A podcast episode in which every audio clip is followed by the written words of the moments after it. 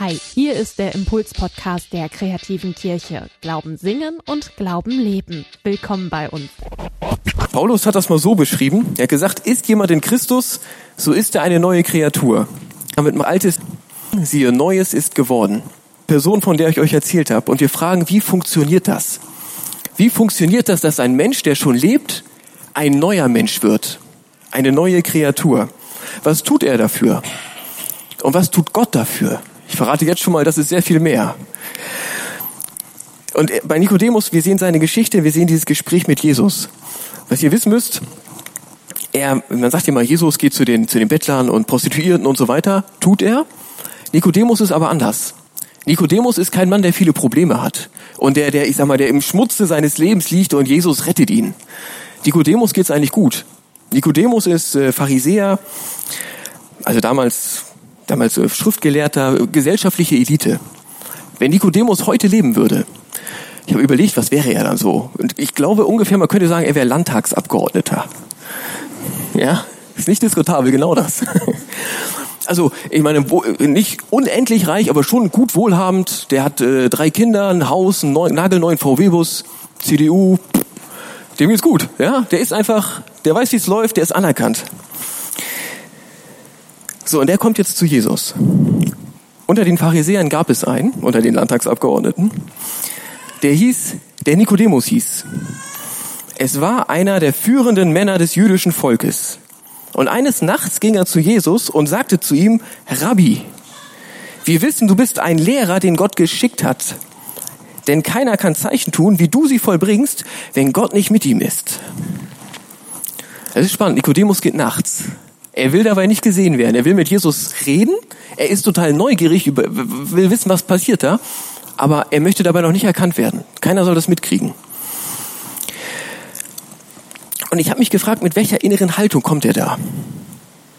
Da ist dieser gebildete Mann, Schriftgelehrter, er hat das Alte Testament hoch und runter gelesen und dann nochmal und nochmal und nochmal. Und sein Leben besteht daraus, dass er Recht hat. Recht hat in Bezug auf, auf diese religiösen Dinge. Mit welcher Haltung kommt er zu Jesus, wenn er nachts da klopft und Du bist doch ein Lehrer. Und ich glaube, Gott hat dich gesandt, sonst könntest du das nicht tun. Ich glaube, Nikodemus kam mit dieser Haltung zu Jesus. Er wollte ihn verstehen. Er wollte, dass Jesus sich jetzt Zeit nimmt und dass Jesus ihm das erklärt. Und dass Jesus ihm sagt, pass auf Nikodemus, Altes Testament, dies, das, jenes, hier Prophetie angekündigt, das bin ich. Irgendwie so. Irgendwie so ein Gespräch unter Gebildeten. Das wollte Nikodemus. Und ich glaube, genau so kommen Menschen ja heute auch. Sie kommen nicht direkt zu Jesus, sie müssen sich mit der Kirche begnügen oder mit den Christinnen und Christen, aber sie kommen und sie wollen das, was sie ausmacht, im Grunde weitermachen. Bei Nikodemus ist es so dieses Denken. Das ist es heute manchmal, aber eher selten. Ich glaube, heute kommen Menschen, also zu uns kommen Menschen, weil sie singen wollen. Ganz viele. Bei uns kommen Menschen, weil sie Musik machen wollen. Bei uns kommen Menschen, weil sie in der Gemeinschaft sein wollen oder weil sie sich einfach einbringen möchten. Man kommt, man bringt ein Leben mit und man möchte das jetzt in Gottes Nähe irgendwie weitermachen und auch irgendwie auch weiterentwickeln. Ich kann es total verstehen. Genauso, ich bin zur Kirche gekommen, äh, Konfirmand, ich brauchte unbedingt einen Computer und eigentlich auch einen Mofa. Und ich wusste genau, bei uns in der Familie, wenn man konfirmiert wird, tut Oma 2000 Mark raus, das ist das, was ich brauche. Ich wollte mein Leben weiterentwickeln. Ich glaube, die meisten Menschen kommen deshalb. Jetzt antwortet Jesus. Dieser Mann steht vor ihm. Jesus antwortete, Amen, Amen, das sage ich dir. Nur wenn jemand von oben her neu geboren wird, kann er das Reich Gottes sehen. Und darauf sagte Nikodemus zu ihm, wie kann denn ein Mensch geboren werden, der schon alt ist? Man kann doch nicht in den Mutterleib zurückkehren und ein zweites Mal geboren werden. Jesus antwortete, Amen, Amen, ich sage es dir. Nur wenn jemand aus Wasser und Geist geboren wird, kann er das in das Reich Gottes hineinkommen. Was von Menschen geboren wird, ist ein Menschenkind. Was vom Geist geboren wird, ist ein Kind des Geistes. Zu meiner Ausbildung gehörte auch ein bisschen Seelsorge. Und wir mussten immer so Protokolle abgeben. Hier Seelsorgegespräch geführt, der andere hat das gesagt, anonym natürlich, ich habe das gesagt und so weiter. Und da kommt der Professor und sagt, war gut oder nicht so. Jesus würde dafür eine 5 kriegen. Da kommt einer, der hat ein ganz klares Anliegen. Ja, der will jetzt theologisch diskutieren. Das ist Jesus völlig egal. Jesus will, dass er Christ wird. Jesus konfrontiert den total. Das ist, das ist ja gar kein richtiges Gespräch. Nikodemus kommt und Jesus fängt an zu predigen. Geht gar nicht auf ihn ein. Null. Und was ich daraus für uns ableite, ist der erste Punkt mit dem Christwerden. Christwerden bedeutet nicht, das, was ich bin und das, was ich mache, in der Nähe Gottes zu tun. Christwerden bedeutet nicht, ich bin jetzt theologischer Klugscheißer in der Nähe Jesu. Das wäre Nikodemus. Christwerden bedeutet auch nicht, dass ich in der Kirche singe. Christwerden bedeutet nicht im Chor zu singen. Christwerden bedeutet nicht mal Lobpreis anzuleiten. Christwerden bedeutet nicht ein Musikinstrument zu spielen. Christsein bedeutet nicht in christlicher Gemeinschaft zu sein. Christsein bedeutet nicht für die Kirche zu arbeiten oder in der Kirche unendlich viel Freizeit zu verbringen, Freizeit zu verschenken. Christ werden bedeutet nicht, dass man Geld investiert in Gottes Reich. Christ werden bedeutet nicht mal, dass man unendlich guter Mensch ist, die zehn Gebote hält. Solche Menschen will man in seiner Nähe haben, die so, denen das alles richtig wichtig ist, so die Werte. Aber das ist nicht Christ werden. Christ werden und Christ sein bedeutet wiedergeboren werden aus Wasser und Geist. Und erstmal nichts anderes. Das finde ich, sieht man in diesem Gespräch. Weil Jesus sieht diesen Mann und er weiß ganz genau, der ist unendlich schlau und er versteht das alles gut. Und deswegen spricht er ihn auf diesen Kern an. Er sagt, alles möglich, aber du musst neu geboren werden in Wasser und Geist. Das bedeutet es, Christ zu sein, neu geboren zu sein in Wasser und im Geist. Der Apostel Paulus hat mal beschrieben, was das heißt.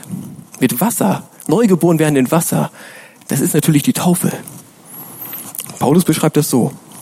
Bei unserer Taufe wurden wir förmlich in Christus Jesus hineingetaucht. Und so wurden wir bei der Taufe in seinen Tod mit hineingenommen. Und weil wir bei der Taufe mit ihm gestorben sind, wurden wir auch mit ihm begraben. Aber Christus ist durch die Herrlichkeit des Vaters vom Tod auferweckt worden. Und genauso haben wir jetzt ein neues Leben. Denn wenn wir ihm im Tod gleich geworden sind, dann werden wir es auch in der Auferstehung sein. Christ werden bedeutet wiedergeboren zu werden im Wasser, in der Taufe. Und in der Taufe wird das Kreuz von Jesus mein Kreuz und seine Auferstehung wird meine Auferstehung. Mein altes Leben stirbt mit ihm am Kreuz und ich bekomme ein neues Leben geschenkt in seiner Auferstehung. Und als Christ lebe ich dieses neue Leben aus ihm heraus.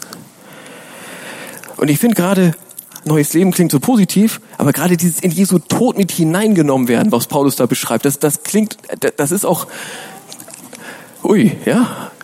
Was ist gemeint? Müssen wir hinschauen. Wir sehen das einmal an Nikodemus und dann können wir es auch übertragen. Was bedeutet es für Nikodemus, mit in Jesu Tod mit hineingetauft zu werden? Ich glaube, es war bei ihm eine lange Entwicklung. An der zweiten Stelle, wo er auftaucht im Johannesevangelium, da ist gerade so eine Pöbelrunde, lauter Pharisäer stehen im Kreis, motzen über Jesus und sagen, den könnte man mal umbringen, finden wir nicht gut und so weiter. Und Nikodemus verteidigt ihn ganz vorsichtig. Er sagt, ja, vielleicht hört man ihn erstmal an. Das machen wir doch, bevor wir jemanden verurteilen. Ganz kleines Bekenntnis. Und dann wird das Bekenntnis viel lauter. Als Jesus gestorben ist, da wird er ja begraben. Er kommt ja in dieses, in dieses Grab, wo der Stein vorgerollt wird. Der Mann, der sich den Leichnam hat geben lassen, war Josef von Arimathea. Aber Nikodemus ist dazugekommen. Nikodemus hat 100 Pfund Myrrhe und Aloe, also 100 Pfund, 50 Kilo. Muss echt ein großer Sack gewesen sein kam er dazu und hat mit dem Josef zusammen diese, also Jesu, Jesu Leichnam gepflegt und einbalsamiert nach jüdischer Rite, äh, Sitte. Also er hat sich um ihn gekümmert, nachdem er gestorben ist und sich damit ja auch zu ihm bekannt.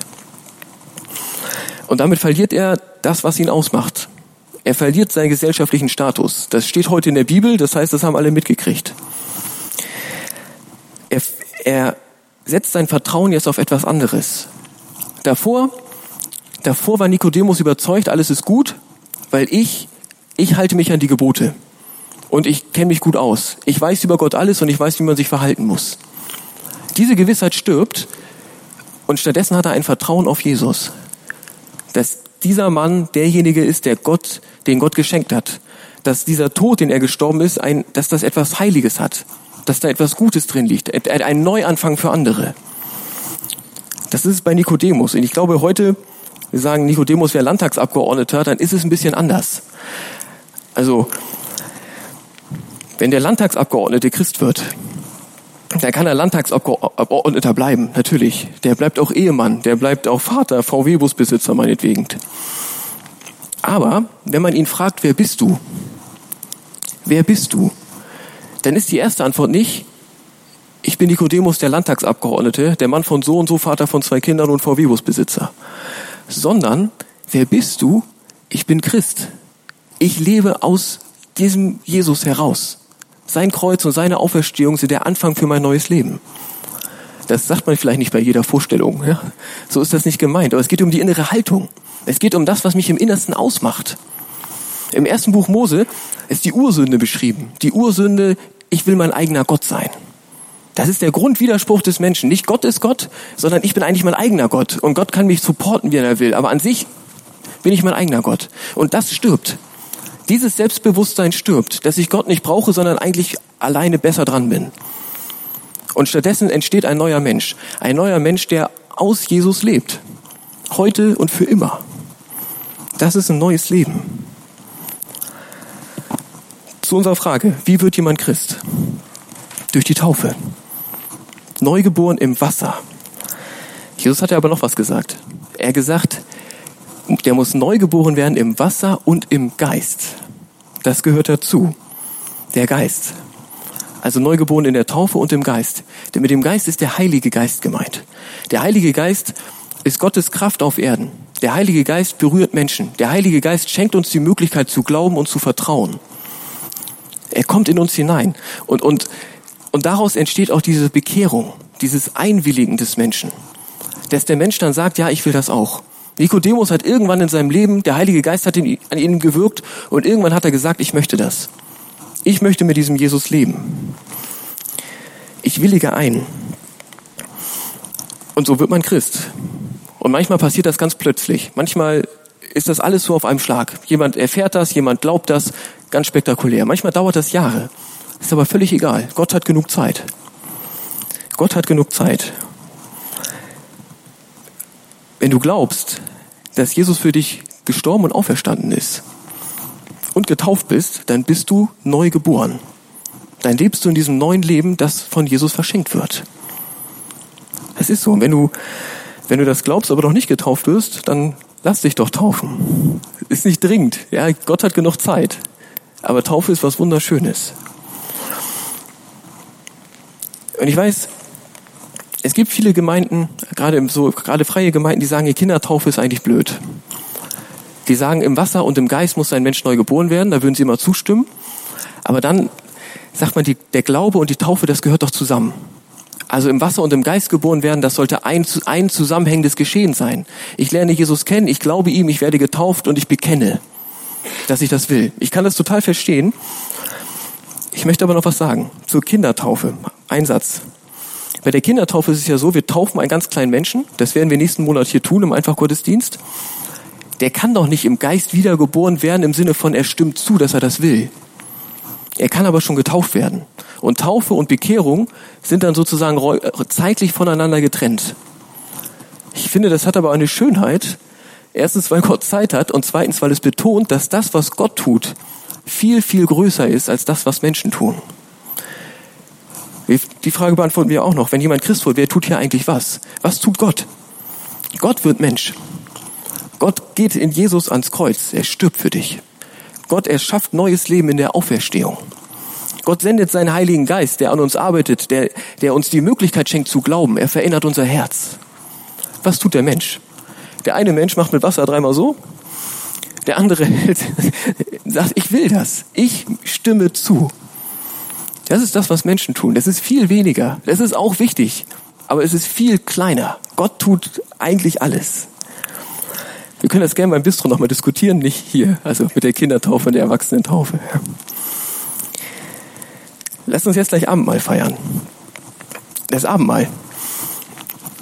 Abendmahl hat Luther beschrieben als es ist ein Zurückgehen in die Taufe. Und genau das trifft es. Ich finde, man kann es schöner nicht sagen. Abendmahl, zurückgehen in die Taufe. Im Abendmahl empfange ich dieses Werk von ihm neu. Das, was Gott für mich tut, das empfange ich im Abendmahl nochmal. Jesu Kreuz, Jesu Auferstehung, dieses neue Leben für mich, das wird mir im Abendmahl nochmal geschenkt. Ich nehme das nochmal und ich gehe ja aktiv hin. Deswegen, es ist ein Zurückgehen in die Taufe oder bei Luther ein Zurückkriechen in die Taufe. Ich sag nochmal, ich möchte das. Ich empfange dieses Leben. Ich finde es gut. Ich stimme zu. Und deswegen ist Abendmahl eigentlich immer ein Neuanfang.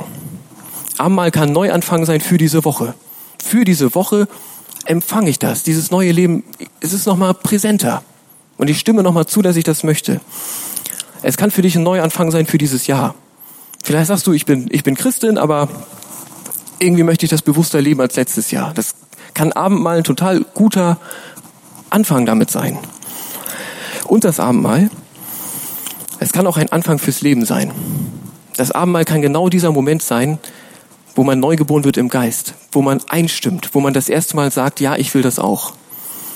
Vielleicht bist du so wie alle hier äh, äh, dazugekommen, weil es irgendwie Spaß macht oder weil deine Frau möchte, einmal im Monat kannst du mitkommen, gibt Frühstück, ist nicht so schlecht. Ist wunderbar, ist so gut, dass du da bist. Vielleicht ist es aber auch dran für dich, da einzustimmen und sagen, ja, Jesus, ich will das. Ich finde es gut. Ich möchte neu leben in dir.